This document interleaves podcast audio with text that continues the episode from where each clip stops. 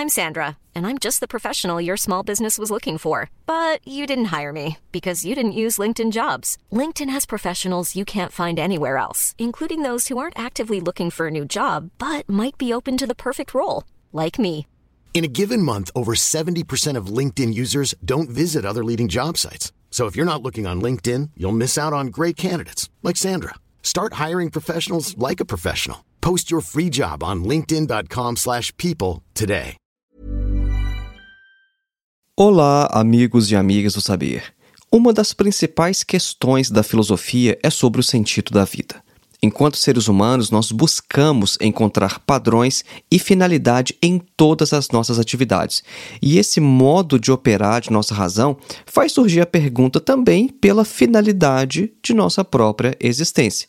Sempre que nós criamos um objeto, por exemplo, nós o fazemos tendo em vista algum propósito. E por analogia, nós também consideramos que, enquanto artefatos de um criador, esse criador deve ter nos criado tendo algum plano em mente. Então, se existe mesmo um Deus, nós podemos descobrir por que ele nos criou. Essa questão é de grande complexidade, porque primeiro nós deveríamos resolver a questão se Deus existe ou não. E depois disso, a gente deveria encontrar um método seguro, racional, de descobrir qual a intenção desse Criador ao criar o ser humano. Só que a busca pelo sentido da vida vai apresentar mais dificuldades ainda, dificuldades diferentes, se o nosso ponto de partida for o ateísmo, a visão de mundo naturalista segundo a qual tudo o que existe é pura matéria. Qual seria então o sentido da vida se não existe um Deus? Essas são algumas das questões que nós vamos discutir neste episódio de hoje. Acompanhe.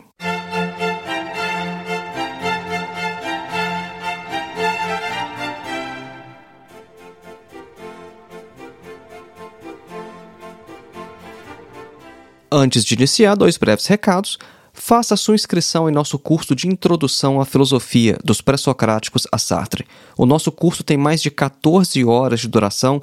É um curso que você pode fazer com total flexibilidade de tempo, porque não tem data nem de início e nem de término, e é um curso que também oferece certificado ao final.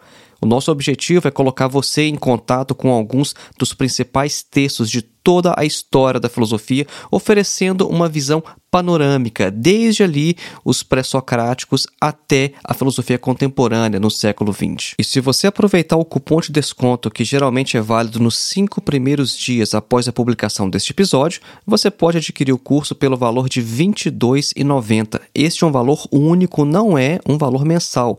É apenas um pagamento de R$ 22,90 para você ter acesso vitalício a este curso.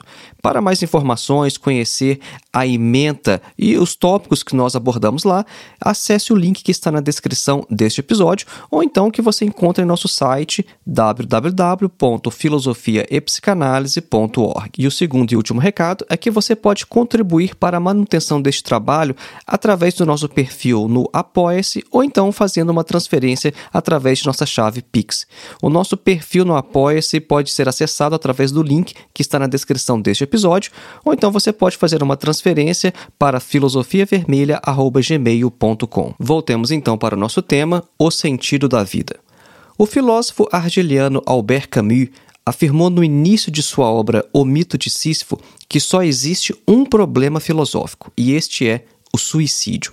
A questão é saber se a vida vale a pena ser vivida, de modo que tudo mais na filosofia, segundo o Camus, seria secundário.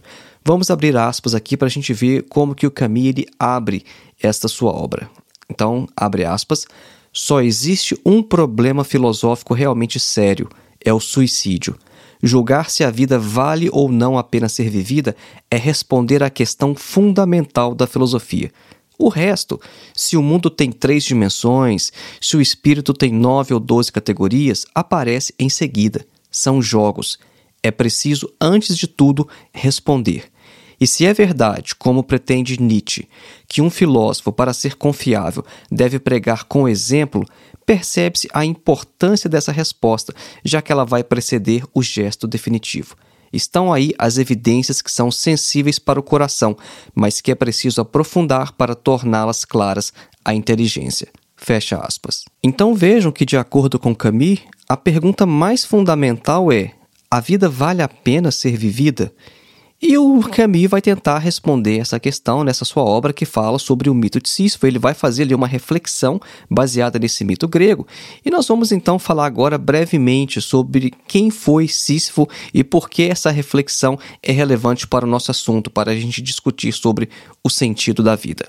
Bom, Sísifo ele foi rei da cidade de Corinto. Ele foi um manipulador de homens e de mulheres e foi também um rebelde contra os deuses.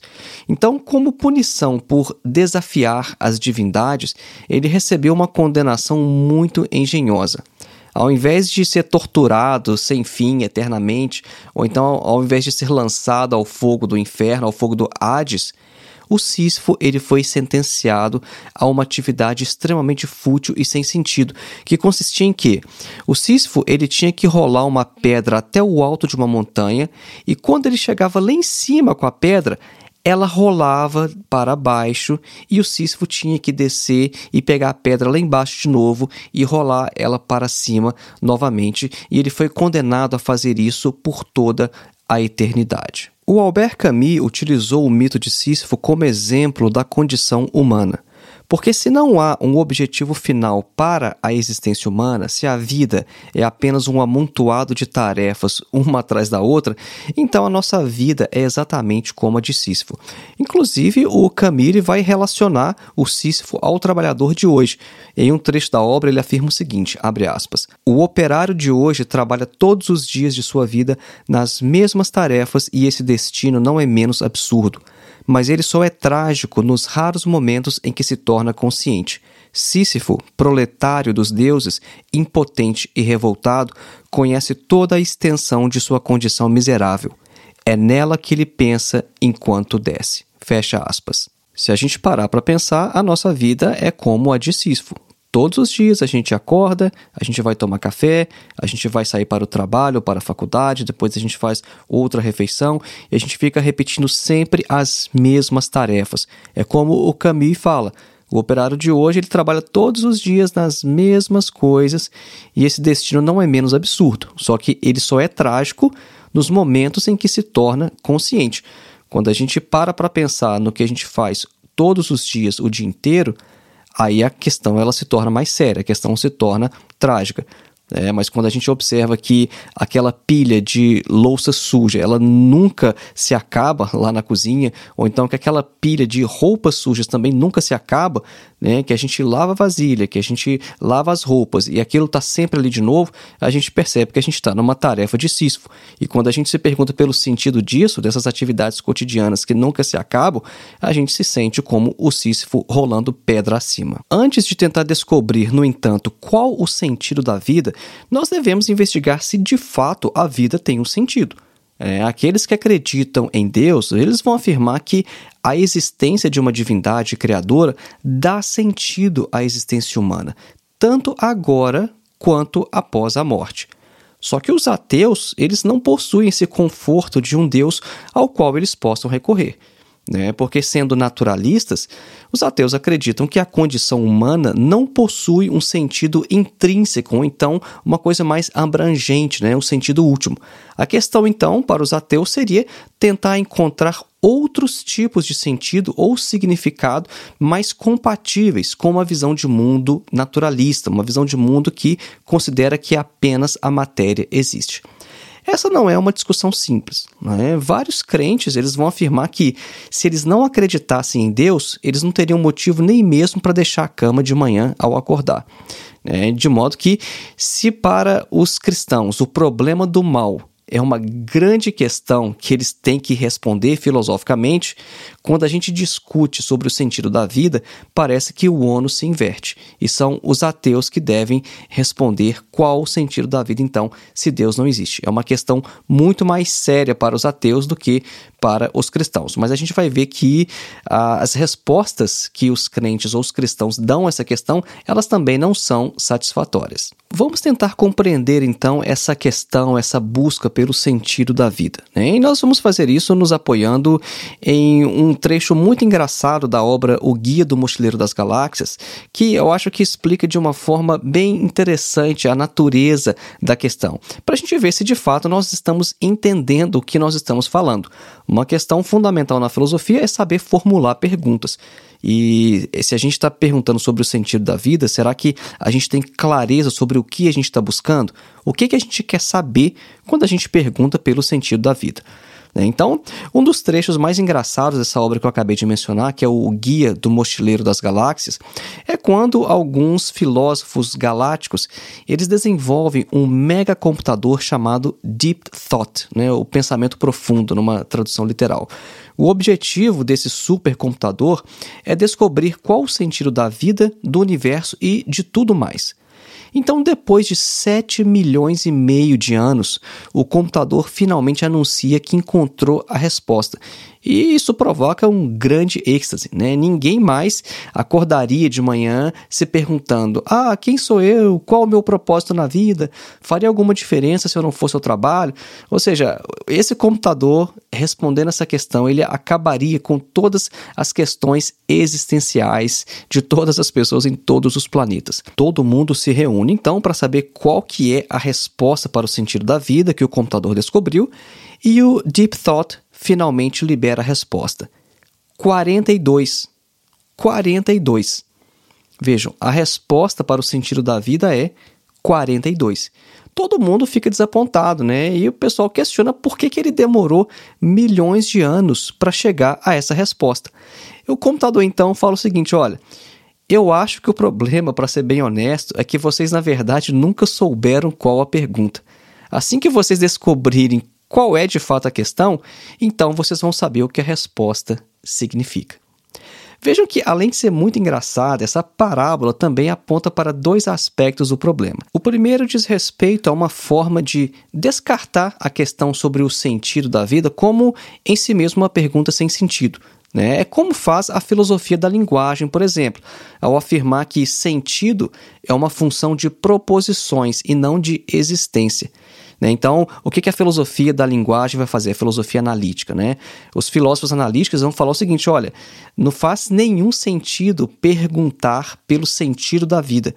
Né? Porque a gente pode perguntar o seguinte: a gente pode perguntar qual o significado da frase a vida tem sentido. Só que perguntar se a própria vida tem sentido é um erro categorial. Então isso é típico da filosofia analítica, da filosofia da linguagem. Né? Elas vão mostrar o seguinte, que a maioria dos chamados grandes problemas filosóficos, na verdade, são erros gramaticais, e que se a gente fizer uma crítica da linguagem, a gente vai descobrir que não existem problemas, só pseudo-problemas. Agora, outro que descartou a questão também foi o próprio Freud.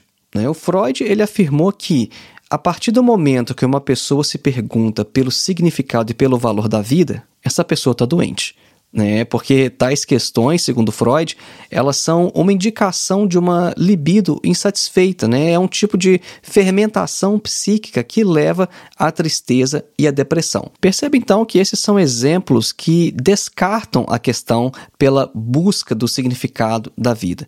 Só que essas respostas, né, que tentam só descartar a questão e falar, ah, isso aí não é um problema, né? Não adianta você tentar investigar isso porque não é um problema. É esse tipo de resposta que só tenta descartar descartar o problema não é uma resposta que soa satisfatória para a maioria das pessoas. Porque o que geralmente se quer saber quando se pergunta pelo sentido da vida é mais ou menos o que o Galgan colocou em uma de suas pinturas. Né? São aquelas perguntas do seguinte: olha, de onde eu venho? O que nós somos? Para onde estamos indo? É, o que as pessoas querem saber né, por sentido ou significado da vida é algo como a razão da vida, a importância, ou então o propósito, denotando também algo como um senso de direção, ou seja, um telos, um destino, ao invés de um simples vagar sem rumo. Né? No sentido do seguinte: olha, se eu estou vivo, para onde que eu estou indo? Para onde eu estou caminhando? Né? Qual que é a minha direção? Eu não quero vagar no mundo sem propósito, eu quero uma direção. Então, às vezes, quando as pessoas se perguntam pelo sentido da vida, elas querem saber algumas coisas uh, nessa esfera, né? nesse campo de significados. Mas vamos investigar agora o seguinte: será que se Deus existir, a gente consegue encontrar um sentido para a vida? Alguns cristãos vão dizer que se Deus não existir, então não há um sentido último ou então um plano geral no universo. E se não tem um plano geral no universo, então não há também uma direção. E sem direção, não há tampouco significado para qualquer coisa que os humanos saibam ou então façam. Tudo seria absolutamente sem sentido. Sem Deus, a vida não pode ter um sentido objetivo. Né? Essa é a posição de alguns cristãos. Agora, o problema dessa argumentação é que ela confunde um sentido último com um sentido objetivo, né? porque os termos último e objetivo não são sinônimos. Né? Porque se o adjetivo objetivo é compreendido como algo intrínseco, então o argumento ele até se torna mais forte, embora o ateu ainda não concorde com ele, né? Porque é possível que algo seja objetivo, mesmo que não seja baseado em Deus, tais como os valores morais que são baseados em uma avaliação da natureza humana e de critérios sociais por justiça e felicidade, né? Porque a objetividade é uma função da razão não de significado, né, ou de sentido intrínseco. Né? Então vejam aí, porque quando a gente vai tentar falar, por exemplo, sobre uma fundamentação moral, né, quando a gente vai discutir ética, é possível a gente ter valores objetivos, mesmo partindo de uma perspectiva ateísta. É possível ter objetividade, porque essa objetividade ela pode se fundar na razão ou então numa determinada concepção de natureza humana. Ela não precisa se basear em Deus. Então vejam que essa afirmação dos cristãos de que é, não é possível ter, ter um sentido último, ela acaba confundindo os termos último com o termo objetivo. E a questão não é bem assim. E uma segunda questão é que, mesmo que a existência de algum Deus dê sentido ou então propósito à existência, isso não quer dizer que tal sentido seja inteligível aos humanos. Porque se Deus ele é incompreensível aos humanos, como é que Deus poderia ser a explicação última do porquê nós estamos aqui, ou então a justificação última da nossa existência?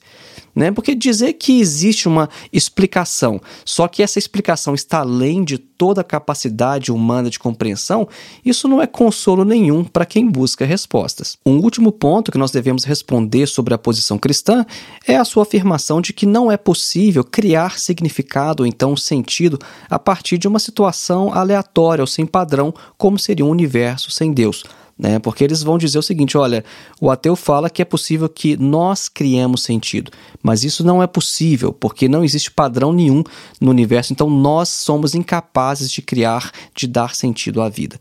Bom, isso também não funciona, porque a experiência cotidiana ela vai nos mostrar que escritores, por exemplo, criam grandes obras e romances ao manipular letras aleatórias e palavras. Né? Assim como os músicos, eles vão criar belas músicas manipulando notas e acordes aleatórios. Ou seja, nós conseguimos pegar coisas aleatórias no mundo e dar ordem, criar padrões em cima disso. Então, esse argumento cristão de que não seria possível dar um sentido à vida a partir de uma situação randômica, isso contraria a nossa experiência cotidiana. Percebam que nós tentamos agora trazer Deus para a discussão. Né? A gente tentou compreender o sentido da vida a partir de uma perspectiva cristã. E a gente pôde perceber então que talvez a própria questão em si já seja muito ambiciosa. Ryan Reynolds here from Mint Mobile. With the price of just about everything going up during inflation, we thought we'd bring our prices down. So to help us, we brought in a reverse auctioneer, which is apparently a thing. Mint Mobile unlimited premium wireless. Ready to get 30, 30, bit to get 30, bit to get 20, 20, 20, bit to get 20, 20, bit to get 15, 15, 15, 15 just 15 bucks a month. So, Give it a try at mintmobile.com/switch. slash $45 up front for 3 months plus taxes and fees. Promo rate for new customers for limited time. Unlimited more than 40 gigabytes per month slows. Full terms at mintmobile.com. Wow. Nice. Yeah. What you're hearing are the sounds of people everywhere putting on Bombas socks, underwear, and t-shirts made from absurdly soft materials that feel like plush clouds. Yeah, that plush. And the best part? For every item you purchase, Bombas donates another to someone facing homelessness. Bombas. Big comfort for everyone. Go to bombas.com slash ACAST and use code ACAST for 20% off your first purchase. That's bombas.com slash ACAST. Code ACAST. Talvez a resposta para o sentido da vida deva ser buscada em pequenos passos. E ao invés de falar de um único sentido para a vida, talvez a gente devesse falar de vários sentidos. Porque se Deus não é garantia alguma de sentido, onde é que a gente vai buscar esse sentido então? Né? Como é que a gente vai salvar Sísifo? Alguns ateus afirmam que quanto mais o universo se torna compreensível, ou seja, quanto mais a ciência avança, quanto mais a gente sabe sobre o mundo natural, mais o universo parece sem propósito. E a saída seria focar então naquilo que são as necessidades humanas mais básicas e trabalhar para satisfazer essas necessidades, levando em conta a dura realidade da vida e extraindo dessa vida dura todas as suas possibilidades. Então, para a gente buscar sentido na vida, né, de uma perspectiva ateísta, uma das primeiras condições seria a habilidade de estabelecer objetivos e efetivá-los. O Jean-Paul Sartre, filósofo existencialista, ele afirmava que a existência de um Deus designer, né, de um Deus criador, escraviza as pessoas a uma essência pré-determinada. Porque, assim como, por exemplo, um apontador de lápis, ele é projetado para uma função muito específica, que é apontar lápis, também os humanos, se fossem projetados por Deus, eles estariam limitados por esse projeto, por uma determinada concepção divina. E o Sartre afirma que, felizmente, Deus não existe e que por isso nós não somos artefatos que devem servir a algum propósito. Né? Numa formulação muito famosa que aparece na sua obra O Existencialismo é o Humanismo, né? o Sartre vai falar que a existência precede a essência, né? no sentido de que primeiro o homem existe, ele está no mundo e só depois é que ele se define, que ele descobre o que ele é. Então vamos abrir aspas aqui para o Sartre e vamos ver como que ele fala isso nessa obra. Abre aspas. O que significa aqui dizer que a existência precede a essência?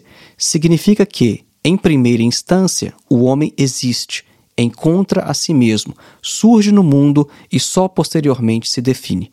O homem, tal como o existencialista o concebe, só não é passível de uma definição porque, de início, não é nada. Só posteriormente será alguma coisa e será aquilo que ele fizer de si mesmo. Assim, não existe natureza humana, já que não existe um Deus para concebê-la. Fecha aspas. Percebam então que nessa concepção de Sartre, o homem ele é um ser aberto e ele vai se tornar aquilo que ele fizer de si mesmo. Só que uma possível objeção a essa liberdade defendida por Sartre, ela vem não da crença em Deus, não da crença em um criador do universo, mas do próprio campo do ateísmo. Porque se a natureza é tudo o que existe, e se tudo obedece a leis naturais deterministas, então os humanos eles não são mais que matéria, ou então eles não têm mais valor que qualquer outro inseto. E nesse cenário, ainda faria sentido falar em um ordenador, só que ele seria a natureza ao invés de Deus. Né? Porque se tudo é determinado pela matéria, se tudo é uma enorme cadeia de causa e efeito, então não há livre-arbítrio, e não havendo livre-arbítrio também não há responsabilidade moral nós podemos até nos sentir livres, né? ou seja, o nosso sentimento, a gente acha que é livre, a gente pensa, a gente se sente né, livres. Só que isso é apenas uma ilusão, ou então o lado subjetivo da questão. Esse senso de autonomia, no entanto, esse senso de nos sentirmos livres, ele é importante para outros aspectos de uma vida que tenha significado né? porque não se descobre o, o sentido da vida em um momento de grande revelação, mas em momentos nos quais diversos elementos eles se encontram de tal maneira a nos ajudar a compreender as nossas histórias pessoais e coletivas. E esses momentos acontecem em empreendimentos criativos, na apreciação do belo e na euforia da descoberta. Né? Não existe ninguém que tenha assim aquele momento de iluminação e descobre a coisa, ah, eis aqui o sentido da vida, eu descobri a coisa, né, como se fosse aquela iluminação né, do, do budismo. Né, não é uma coisa que acontece dessa maneira. E nesse sentido, a arte, especialmente a arte narrativa, ela é uma importante fonte de sentido porque grandes romances ou então é, grandes epopeias, né? Basta a gente pensar na Odisseia ou então na Ilíada. É, essas obras assim, elas nos ajudam a refletir sobre as nossas próprias histórias pessoais e a compreender que, não obstante as suas particularidades, elas são paradigmáticas da situação humana. E essa análise do significado lembra uma afirmação famosa do filósofo John Stuart Mill de que é melhor ser um Sócrates insatisfeito do que um porco satisfeito. E a gente pode compreender então essa frase no sentido de que uma das vantagens de um Sócrates insatisfeito é que ele é capaz de compreender ou então até mesmo de criar significado para a vida.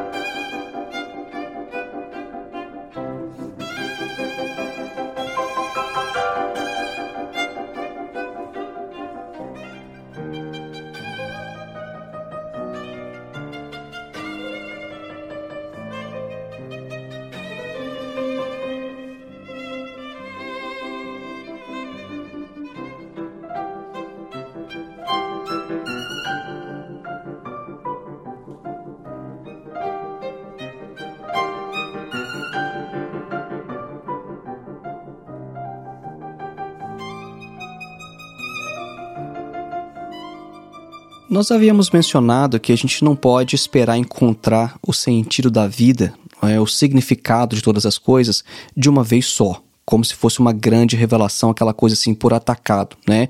Eu me sentei debaixo de uma árvore, tive uma revelação e ei, eis o sentido da vida.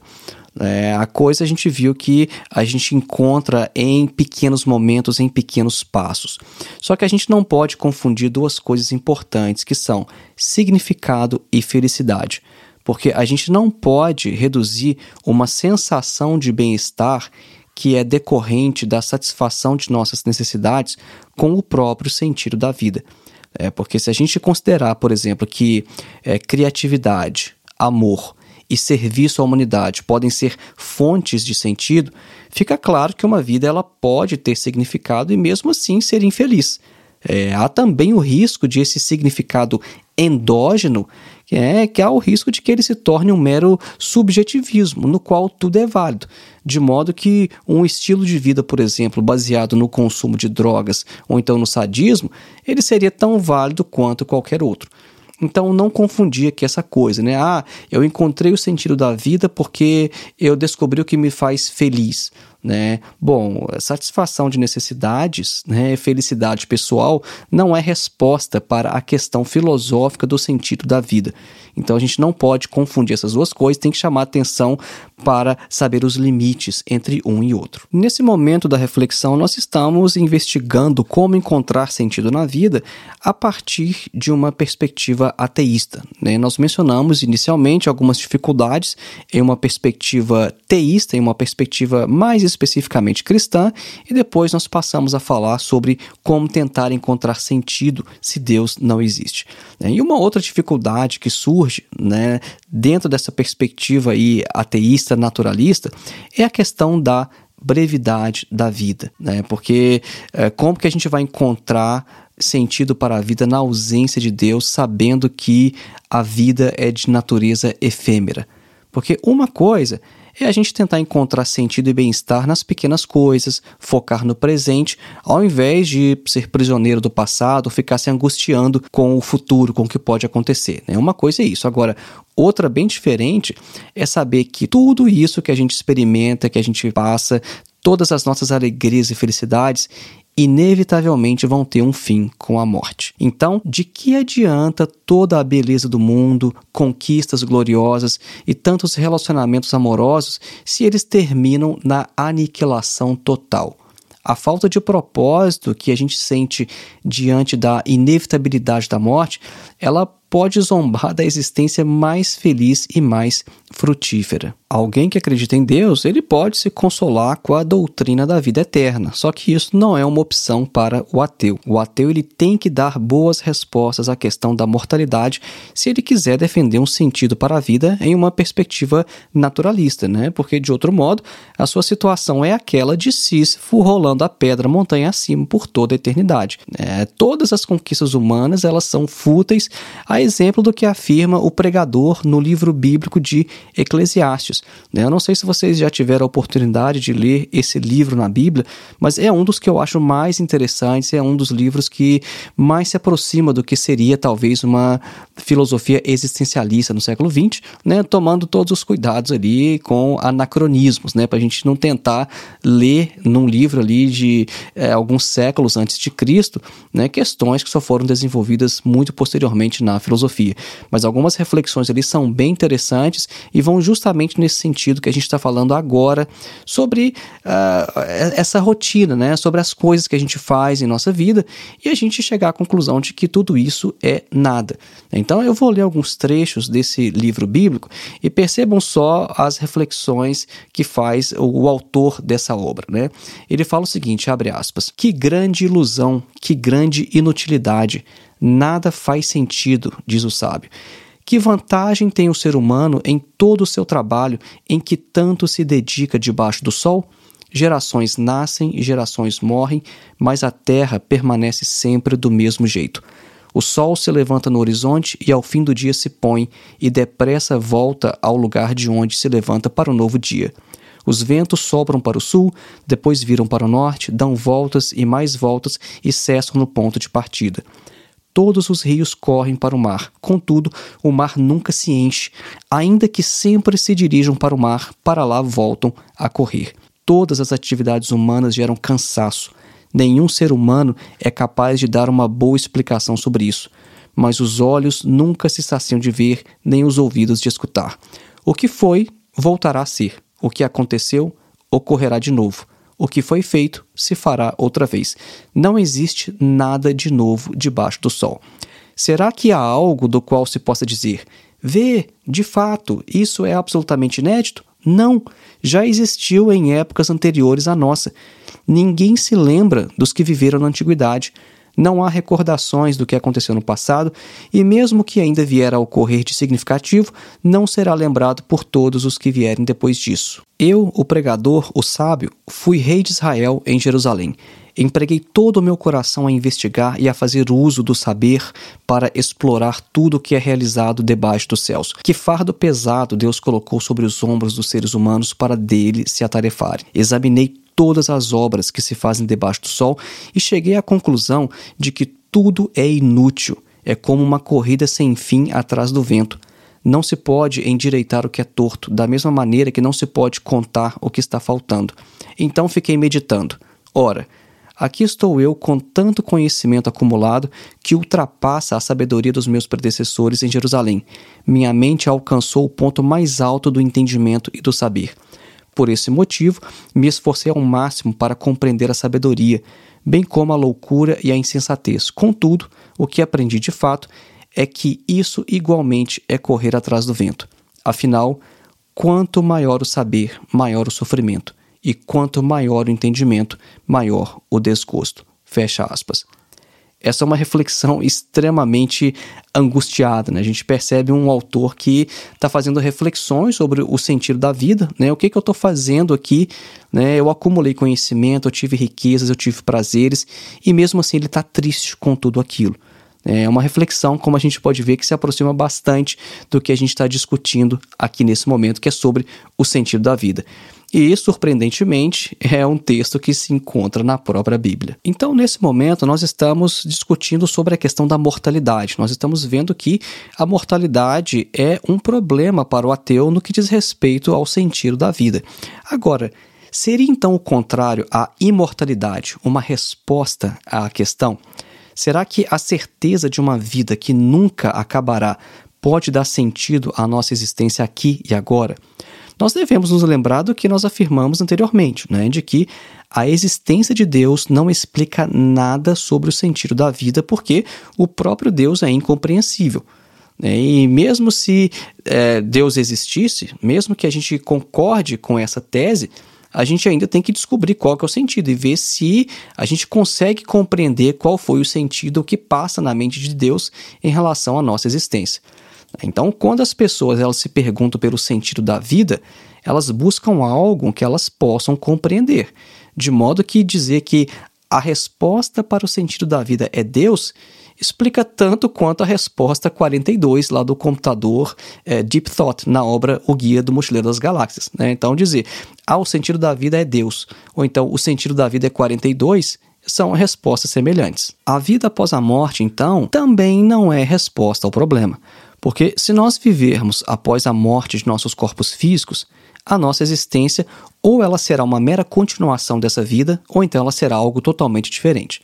Então, se a nossa vida após a morte, na primeira hipótese, ela for como a vida atual, o fato de ela ser apenas muito mais longa, né, ou seja, não acabar mais, isso não vai conferir sentido algum. Né? E agora, se ela, por outro lado, ela for uma vida totalmente diferente, né, o que parece fazer mais sentido, né, porque nós teríamos uma existência sem um corpo, seria um tipo de vida que a gente não pode viver agora e nem compreender agora. Então, afirmar que nós somos imortais, acreditar numa doutrina da imortalidade também não explica o sentido da vida. Se a gente pensar bem, a morte só é vista como uma ameaça por aqueles que já estão convencidos de que a vida tem um sentido. Porque se a vida não tem significado ou então nenhum propósito intrínseco, então o cessar da vida é um desafio unicamente para a sobrevivência. Né? Porque se a gente não tem essa convicção de que a vida tem um sentido, então a morte ela vai deixar de ser esse absurdo ameaçador. E é necessário considerar também que o fato de algo ser destruído não tira dele o seu significado. Então, ou seja, a morte ela não acaba com o sentido da vida. O fato de algo ser destruído não tira dele o seu significado. Então, a, existência da morte ou da mortalidade em si não diz nada quanto ao sentido da vida, da mesma forma que um romance não finalizado, ele também não se torna sem sentido pelo fato de não ter sido é, completado por seu autor. Né? Quantos não são os romances que começaram a ser escritos, foram quase até o final, aí o autor morreu e mesmo assim a obra foi publicada, inacabada. E muita gente lê aquela obra e acha o máximo. Né? Isso aconteceu com Franz Kafka, por exemplo. Né? Nós temos obras do Franz Kafka que ele não conseguiu terminar e que mesmo assim a gente é, lê, a gente acha fantástico, fenomenal e que a gente consegue encontrar ali um significado. Né? Então não é porque a morte ela acaba com a vida, que por isso ela destrói o sentido ou significado da vida. Claro, considerada de uma perspectiva individual, a morte ela pode ser aquela que destrói o meu sentido particular e não daquelas pessoas que fazem uma leitura externa de minha própria vida.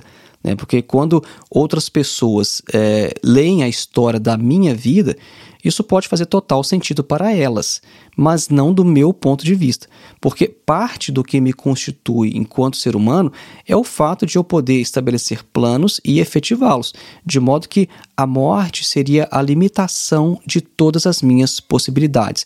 E essa sensação de perder as possibilidades, ela foi expressa pelo filósofo Bertrand Russell, que a propósito era ateu, né, pouco tempo antes de sua morte. Né? O Russell ele falou o seguinte, abre aspas, eu odeio ter que deixar o mundo.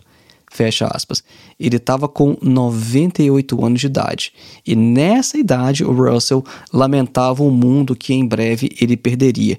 Mesmo ele considerando que o mundo, né, como ateu, é, mesmo ele considerando que o mundo não tinha nenhum sentido intrínseco e era um mundo cheio de acidentes. A questão é que o medo de perder oportunidades por causa da morte também não resiste a um exame mais profundo né? Porque não é apenas a morte que limita as minhas, né? as nossas possibilidades, mas qualquer escolha que eu faço, né? Vejam só, para cada decisão que eu tomo, eu deixo de tomar inúmeras outras em seu lugar. E eu nunca posso voltar atrás nessa cadeia causal.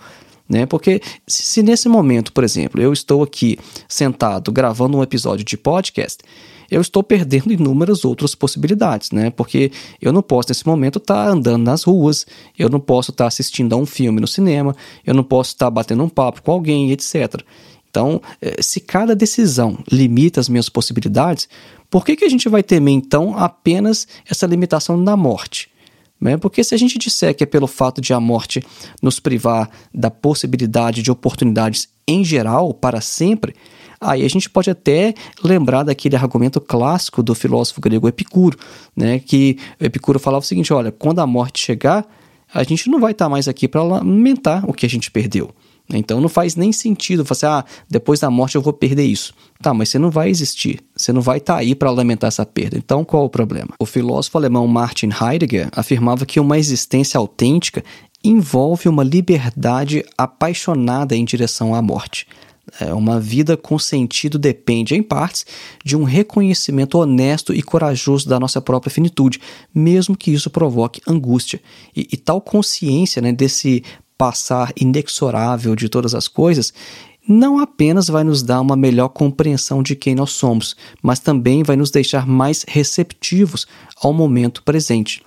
É, então, nesse sentido, a morte ela parece dar mais sentido à existência do que a própria imortalidade. É, vamos ver aqui, vamos fazer essa reflexão. Né? Será que a imortalidade ela é preferível, ela é mesmo desejável? Vamos imaginar aqui uma situação na qual nós soubéssemos que nós viveríamos para sempre. É, sem dor e sem envelhecer, né? Porque isso é importante. Quando a gente faz esses exercícios de pensamento, às vezes a gente pensa o seguinte: ah, ser é imortal, tá? Mas se eu ficar velho e com dor, é, bom, não me interessa uma imortalidade assim, né? Tem que ser imortal, né? Mas jovem e sem dor, né? Então, tentando uma, uma situação saudável, né? Então, vamos imaginar essa situação. Né? A gente vai viver para sempre sem dor e sem envelhecer. Tem alguns filósofos que vão dizer que isso seria uma catástrofe. Né? E cada momento, cada alegria e cada encontro humano se tornaria absolutamente vazio e sem sentido. Porque vejam só, tudo que a gente poderia fazer num determinado momento, a gente poderia fazer também amanhã, ou então depois de amanhã, ou então semana que vem, ou então mês que vem, de maneira que tudo se tornaria indiferente no momento presente. Porque o que torna cada momento único e especial é o fato de que nenhum momento jamais voltará. E daí surge o paradoxo: se eu não tiver preocupação com o fim da vida, não é possível uma existência com significado. Né? Então, tendo isso em vista, a gente pode até imaginar que as pessoas talvez queiram viver 200 anos, mas não indefinidamente, sem nunca morrer. Então foi esse aí o nosso episódio de hoje. Lembrando mais uma vez, faça sua inscrição em nosso curso de Introdução à Filosofia. O link para o nosso curso está na descrição deste episódio e considere também contribuir com a existência deste podcast e do nosso canal no YouTube, sendo um apoiador através do Apoia-se ou então fazendo qualquer transferência de qualquer valor para a nossa chave Pix. Um grande abraço e até o próximo episódio.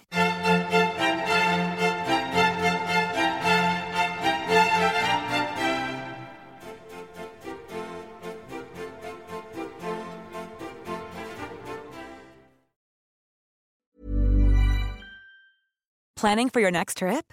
Elevate your travel style with Quince. Quince has all the jet setting essentials you'll want for your next getaway, like European linen, premium luggage options, buttery soft Italian leather bags, and so much more. And is all priced at 50 to 80% less than similar brands. Plus, Quince only works with factories that use safe and ethical manufacturing practices. Pack your bags with high-quality essentials you'll be wearing for vacations to come with Quince. Go to quince.com/pack for free shipping and 365-day returns.